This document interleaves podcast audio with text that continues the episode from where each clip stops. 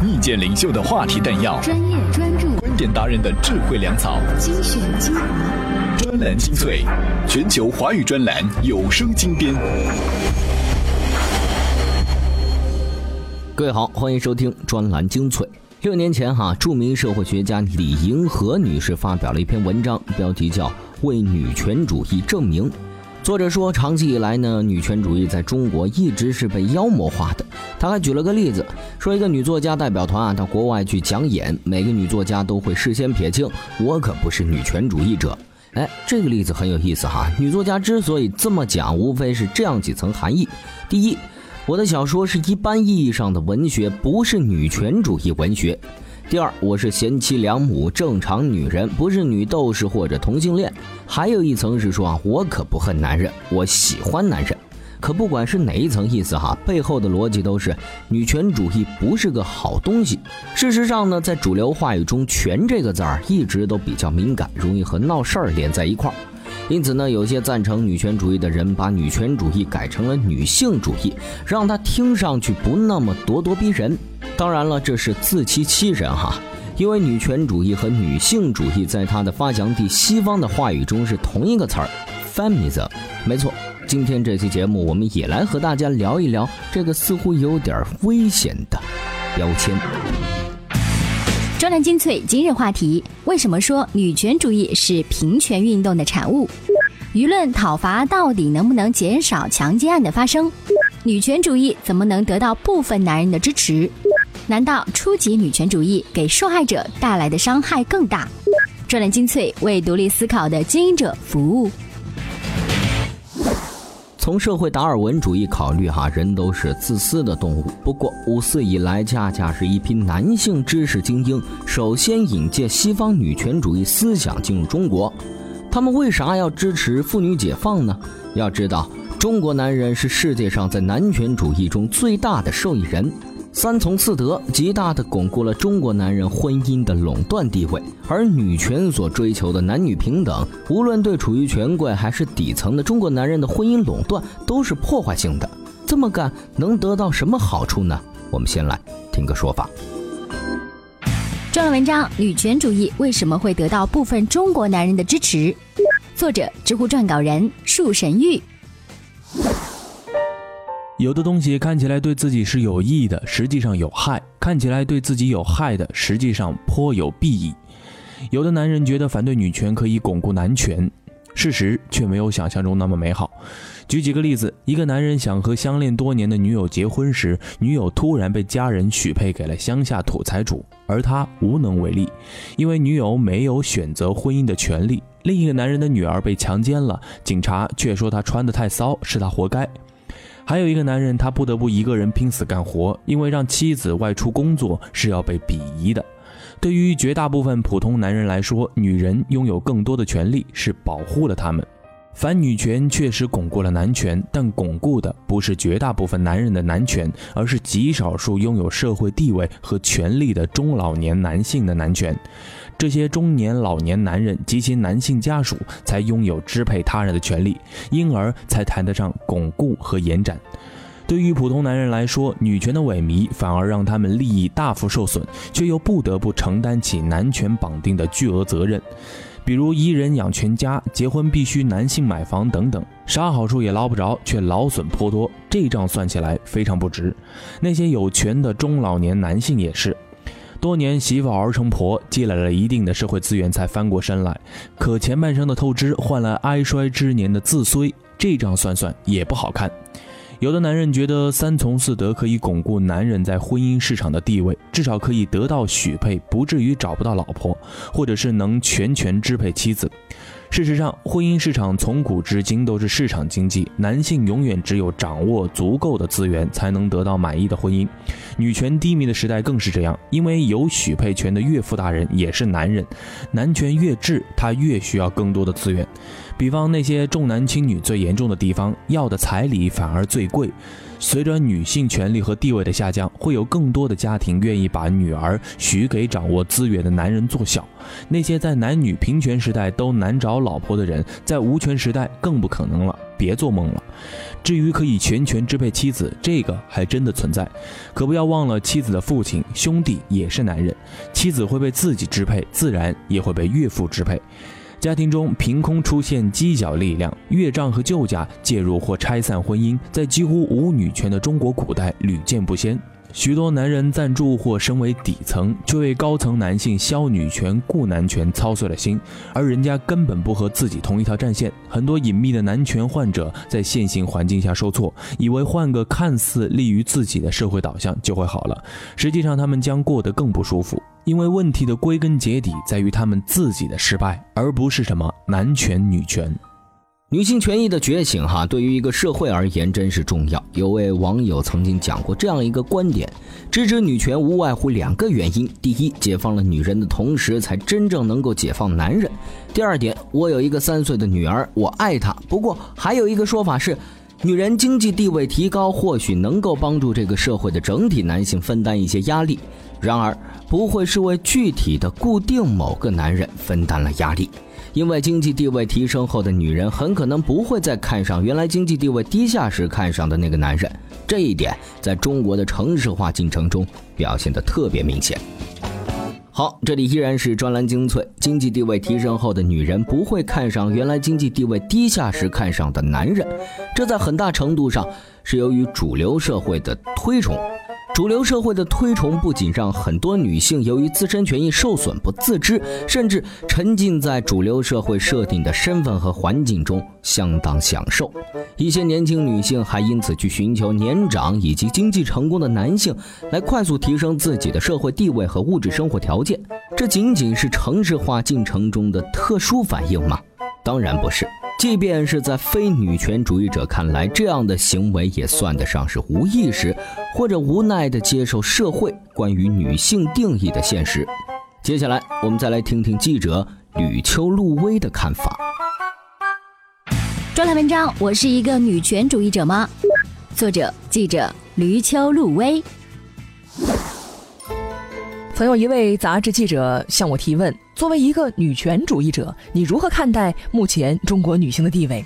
这当然是一个太大的问题。我只是好奇，说这是一份商业杂志，记者呢也是一位年轻的男性，为何会提出这样的问题？对方呢告诉我说，他们在网上征集了读者的意见，当中有不少人提出了这样一个问题。首先，我不是一个女权主义者。我觉得自己不是，是因为我关心不同性别人士的权利。之所以会有很多人向我提出这样一个问题，或者是看我的时候呢贴上了这样的标签，那是因为在过去的这些年的记者生涯当中，我确实关心过很多女性权益的话题，家庭暴力、嫖宿幼女、性工作者、职场当中的性骚扰等。但其实大家可以这样想，所有的这些话题呢，同样可以放在男性身上。而之所以大家更多的觉得这是一个关于女性权益的话题，那就是可以回答第二个问题：中国女性目前的地位。这些所有的性别人士都会遭遇的问题，更多的体现在了女性身上，说明这个社会当中的女性地位因为权益的受损，其实处于不平等的位置。小的时候呢，我听过关于女性地位最多的一句话，那就是“女性撑起半边天”。现在回想起来，如果这是一个现实的话，那就需要女性和男性在一个社会当中有均等的个人选择机会、职业选择、就业公平、晋升机会、家庭当中承担的责任、个人生活方式等等。我过去呢，经常要回答这样一个问题：你如何平衡职业和家庭的关系？之所以我会面对这样一个提问，是因为我是一个职业女性。需要工作，也需要兼顾家庭，而我每次的回答都差不多，那就是不光女性，一个有了家庭之后的男性同样需要面对思考这样的问题。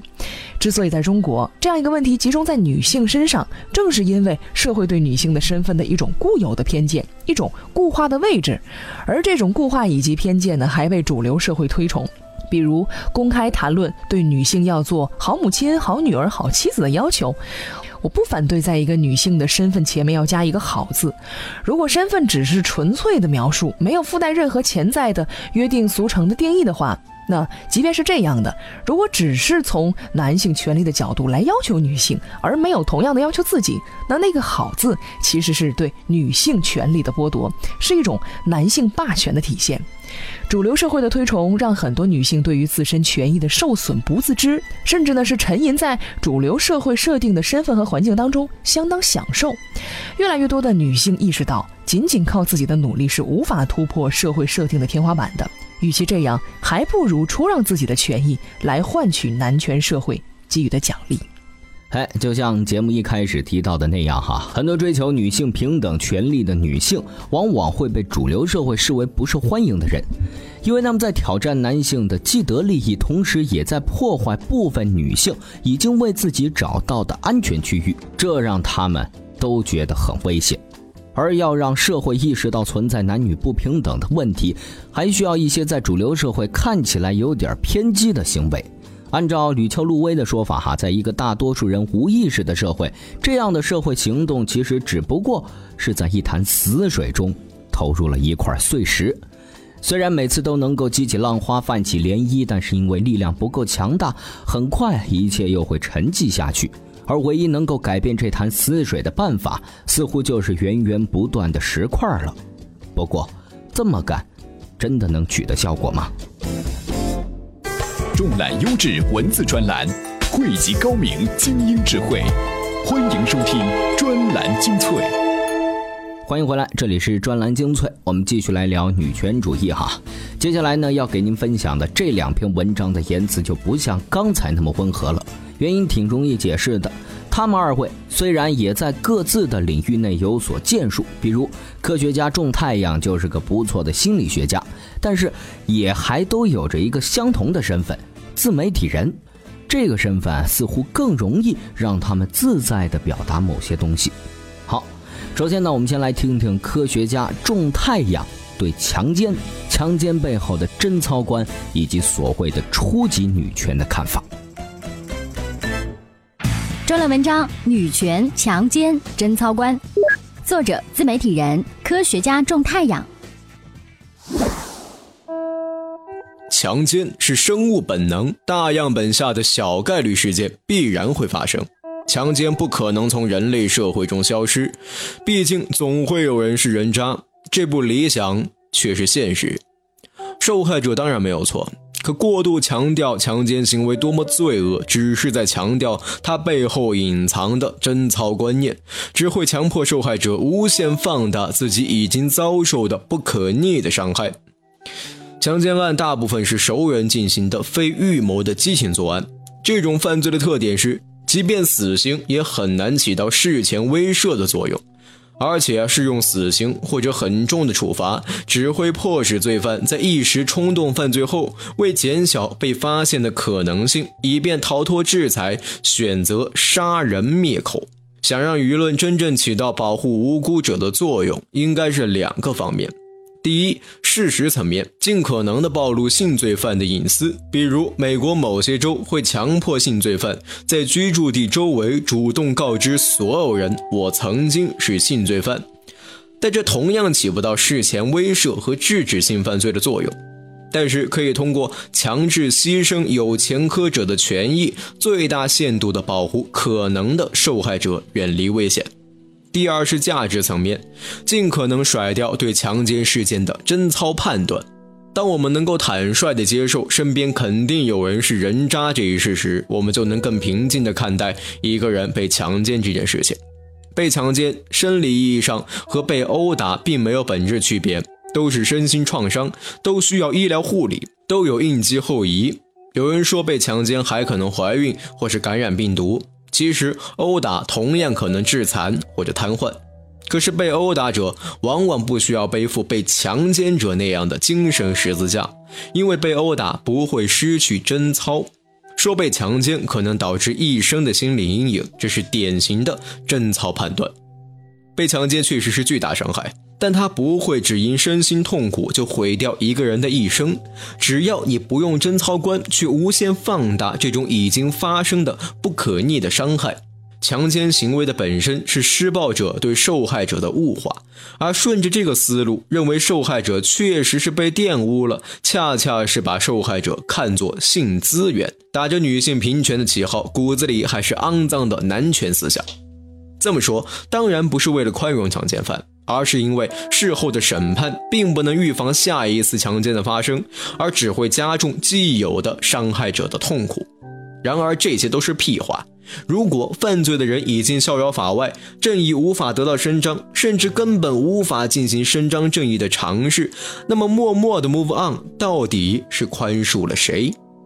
为什么在大陆以仇视男性为核心价值观、以女性霸权为终极诉求的愚蠢的初级女权主义，会比欧洲盛行的以争取中坚力量为基本原则、以性别平权为指导方向的更成熟的女权主义更有市场呢？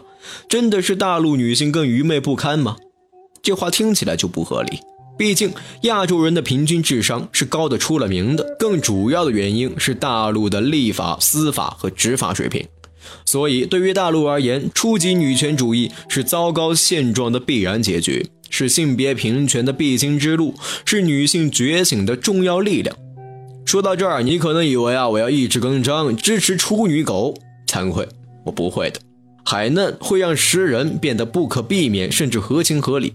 但却不能剥夺一个同样平等的旁观者自由表达对这些不幸被逼食人者发自内心的厌恶。更何况，我也在这艘船上，并且没有感受到现在就得吃人的必要性。我们的本质区别在于，我不会主动跑去别人家里横加指责，我绝不会因为同情就宽容他们跑到我的客厅里来大放厥词。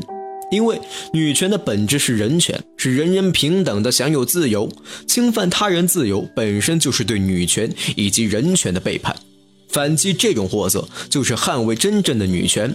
而因为性别和主张，就对这些愚蠢的行为进行格外宽容，其实是另一种形式对女性的歧视。除了您刚才听到的这些以外，哈，科学家种太阳对这帮所谓的处女狗还有过一些。低温烫伤式的情感控诉。我知道你苦，但这不是我的错。我不会因为你遭受的痛苦去嘲笑甚至指责你，所以我也不与凶手同罪。我不负有任何额外的舆论道义，必须要发声支持弱者，或者为了政治正确而被迫晋升。所以你看，我不欠你什么，我们是平等的。就像女权的本质是性别平等。你觉得你是矫枉过正，为温和派甚至旁观派撕出了一片喘息的空间？或许吧，但我也可以告诉你，这是我交纳的高昂的个税和社保，为你提供了一个可以去撕扯的相对不那么混乱的社会。我缴税是应该的，并不会赋予我可以随意指责你的权利，而我一再说过，也绝不会，其实是懒得主动去指责你。同样的，就算你变成圣女贞德，也轮不到你来教我该怎么生活。女权追求的是平等，正因如此，我平等的认为你有权利把女权随意篡改成任何你觉得舒服的教义。反正我管不着，不要只看到自己打了几个字，说了几句话，受了几天苦，就天然觉得所有不拥护你的人都背负着什么肉眼不可见的原罪。也不用担心你在我客厅里拉了几坨屎，或者给拉屎饭点赞，顺便舔了几口，就会激怒我，甚至改变我一贯支持的真女权的立场。舆论现状中。初级女权主义表达出来的看似是对强奸的不宽容，相比于惩罚罪犯，更多时候反而是强调了贞操观，最终更加伤害了受害者。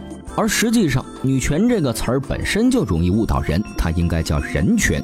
过分的强调贞操观是在物化女性，而这恰恰说明这些人内心才装着和性别相关的刻板印象、偏见以及歧视。好，最后呢，要给大家分享的呢是兰溪的文章哈，他是某科技网站的年度作家，写东西的时候呢，向来是头脑冷静，逻辑缜密。不过在谈及女权的时候，兰溪似乎还真有点愤慨，以至于会试图矫枉过正。大家知道哈，女权主义是平权运动的产物。在母系氏族被父系氏族取代后的数千年里，女性因为性别而受到的压迫不胜枚举。这种习以为常，随着文明的演进遭到消解，并由此产生了包括选举、投票权、同工同酬等等主张在内的权利争取。只是在中国的具体语境中，女权主义通常呈现分裂的形态。一种常被避而不谈，是基于劳工法律援助的 NGO 式女权主义，在被行政权力打压的同时，也并不具有太大的市场能量。另一种是基于线上舆论的女权主义，大部分的女权主义主张其实啊都属于后者。兰溪要谈论的也是第二类，让我们来听听她的见解。专栏文章关于女权主义 online，作者逐鹿网创始人兰溪。Reddit 上有过一个故事，一个纽约某杂志社的女性白领，因为认为一名男同事的玩笑属于性骚扰，而把投诉信发给了老板和工会。接下来，那名惹祸的男同事当然受到了惩罚，但是这位姑娘发现，从此再也没有男同事愿意接近她。私下的社交聚会也不再邀请他，每个人都顾虑自己会不会突然就被指认是性骚扰。这时候，他再向老板或是工会写信也没什么意义了，因为法律和道德都没法强迫他人一定要和你做朋友。相反，每个人都有讨厌你的权利。维权运动很容易为个体提供心理保护，让脆弱的个人产生一种外因依赖。我被人厌恶，我是女性，所以你是讨厌女性。这种逻辑可以消弭掉自我批判的痛苦，把个人错误转嫁给他人。女权成了一把心理保护伞。同样，直斥讲黄段子、开玩笑过分的同事可能带来的尴尬，以及对方被工会处罚带来的报复快感，都会成为逃避到女权主义下的心理动因。当然，这也是推动群体极化出现的理由。女权主义从诞生到现在，主张多种多样，但在中国目前的焦点基本都集中在性解放和性平权上。这是女权运动在比较初始的阶段就提出的主张，当然也和社会国情有关。只是将这个伟大的运动局限在狭窄的讨论范围，本身就容易偏激。那就说性解放，性解放的核心主张男女都享有同等的对身体的自由支配的权利。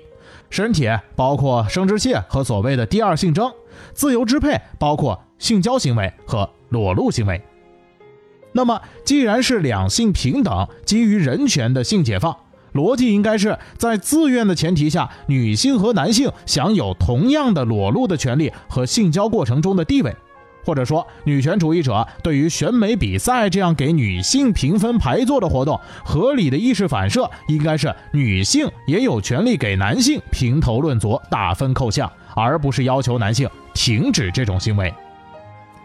但是，受到社会传统和道德观念的影响，这种开放式的性态度是为人不耻的。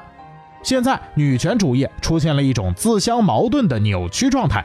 一方面主张性解放和性平权，一方面又对裸露和性交极度避讳，于是主张在很多情况下变成了滥权。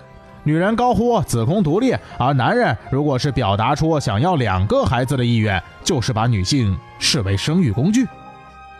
除了淫荡定义和性联想外，更重要的是刻板印象的问题。女性的身体特征或者裸露行为、性习惯。不应该和自身的品行、智力等品质关联。大胸不是无脑的生理体现，业余实男是正常的行为。你可以讨论性安全问题，但绝对不是淫荡或者好女孩不该这样。任何先进思想的推进都值得鼓励、尊敬、提倡，但是文明的进化从不以强迫为前提。平权运动是维权，不是文化侵略。几年前的妇女节，各大网站照例上线节日 logo，结果百度的 logo 引起了女权主义的愤怒和指责。那是在一个八音盒里旋转跳舞的娃娃形象，女权主义者认为这真是毫不尊重的物化女性。而事实上，这个 logo 的设计师最后被证实本身就是一个年轻的姑娘。她并不是出于自虐情节而制作了这么一张物化同性的图片，而是在他的认知里，八音盒和洋娃娃就是自己最爱的玩具。女权主义者在对抗刻板印象的同时，自己也陷入了相反的刻板印象。但是这一点也可以说明，女权主义或者说人权这一条路，真挺难走。好，这期节目呢就是这样，感谢您的收听，专栏精粹，我们下期再会。